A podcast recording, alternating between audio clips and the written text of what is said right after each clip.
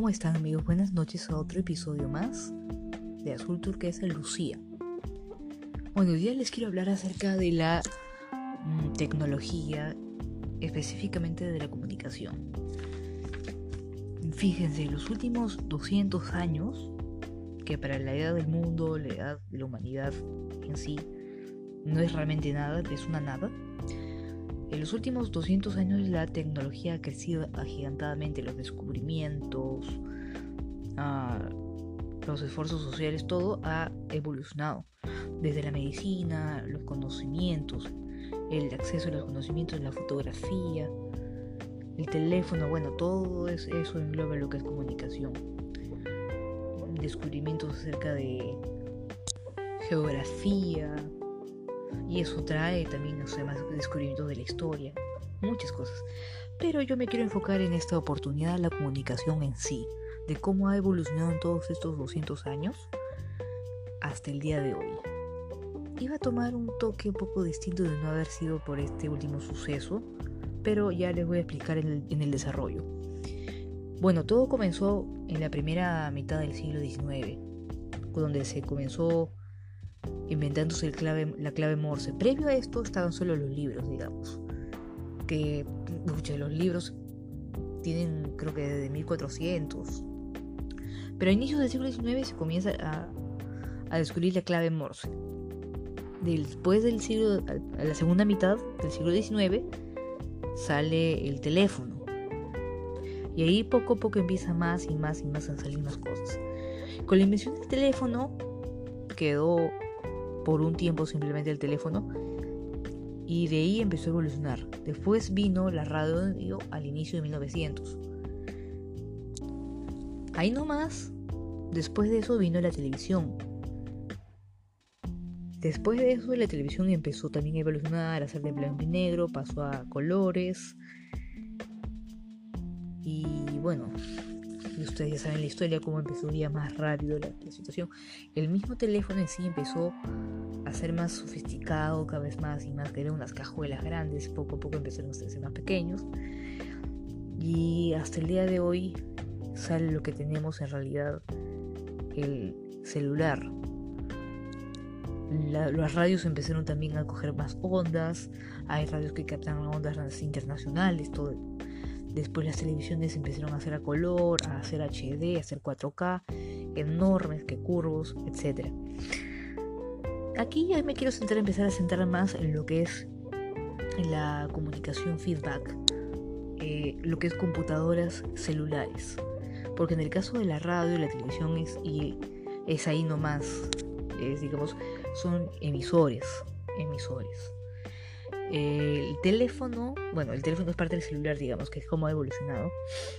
Eh, ahí fue donde se fue perfeccionando. Primero salieron los celulares, los famosos ladrillos, hace aproximadamente 25 años. Esos que tienen sus botoncitos de jefe fosforescente cuando, cuando los presionabas, ¿no? Poco después salió el internet que poco a poco se fue, digamos, expandiendo al mundo, ¿no? Se, se empezó a ser popular hará unos 20 años, un poquito más, poquito menos, se empezó a popularizar en las ciudades. Yo me acuerdo que aquí en mi país, las llamadas cabinas de internet te, cobraban algo de 4 soles la hora, que eso es como un dólar 30 céntimos la hora. era mucho, ¿no? Ahora en las cabinas de internet, en este momento, para los que no tienen acceso a una computadora, creo que está un sol la hora que son 30 centavos de dólar. Pero bueno, eh, en aquel entonces te, te lo alquilaban así. Y si querías una webcam, te cobraban por un sol más, creo, 5 soles. Imagínate, pues, que, cómo era en aquel entonces. Y el cual también el internet era bastante rústico en aquel entonces.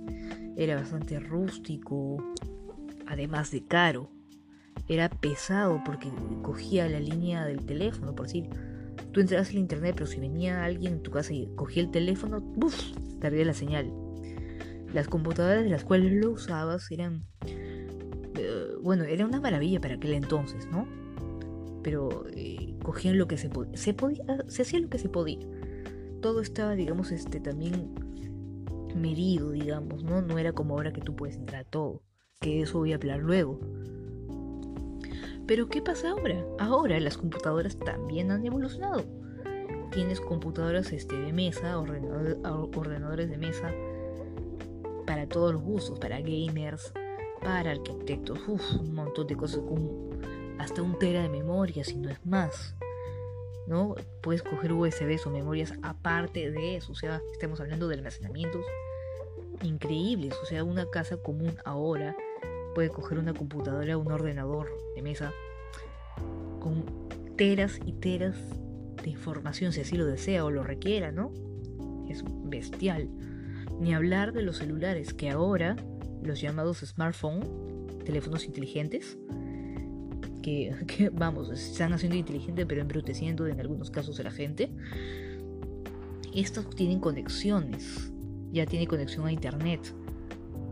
He aquí la situación, los detalles. Hay pro y contra en esta rama.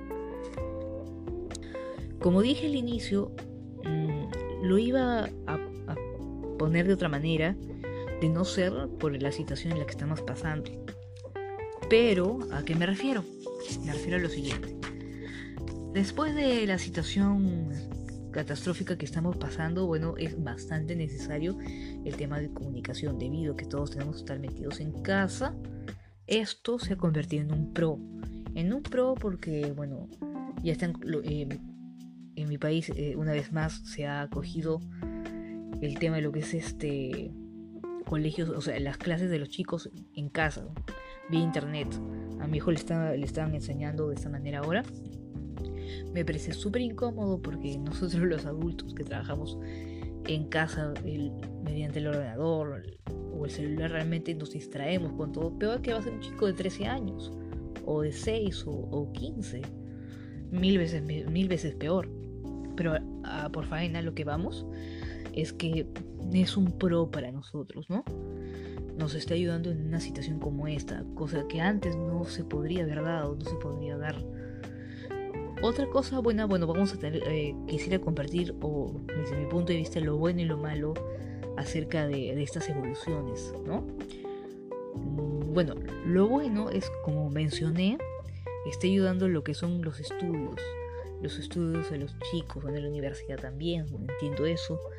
Este, lo que es la transferencia de información favorece la comunicación. Yo puedo conversar con mi hermana que está en Estados Unidos o, mi otro hermano que está en México. Del mismo modo con mis amigos que están en India o, o Chile o, es más en Lima o en cualquier otra ciudad de mi país. Entonces, este, eso es lo, lo, lo ventajoso también sirve para trabajar, para distraerse, para entretenerse, para, digamos, tener un poco más de cercanía con los que están lejos. Tal vez hay más, pero se me están yendo ahora. ¿Dónde está lo malo?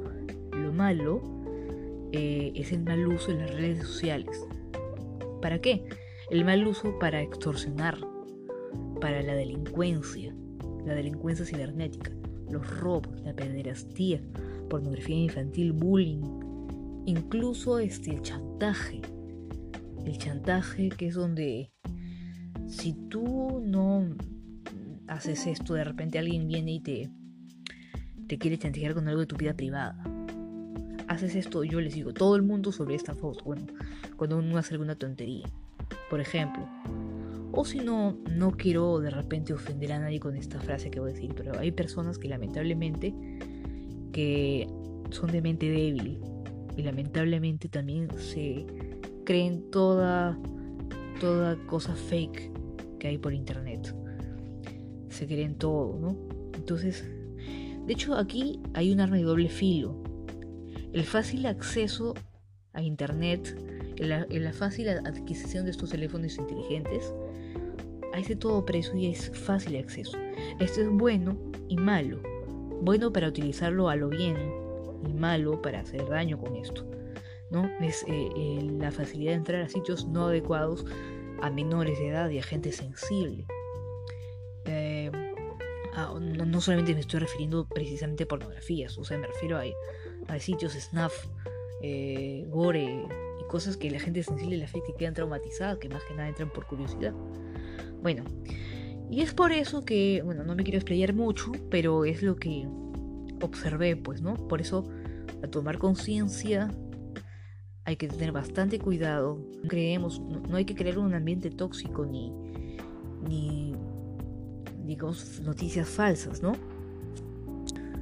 Hay que hacer las cosas con una manera calmada, o sea, sin chismes y sin contaminar, ¿no? Y sin crear pánico masivo, porque, como les comenté, hay jóvenes, bastante jóvenes que, bueno, por su juventud creen todo, o personas que lamentablemente serán mayores o que, que no tienen la madurez para poder sobrellevar estas cosas.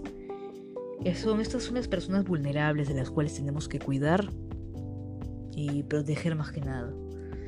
Espero de corazón que estén bien, un fuerte abrazo y que estén muy bien. Un fuerte abrazo.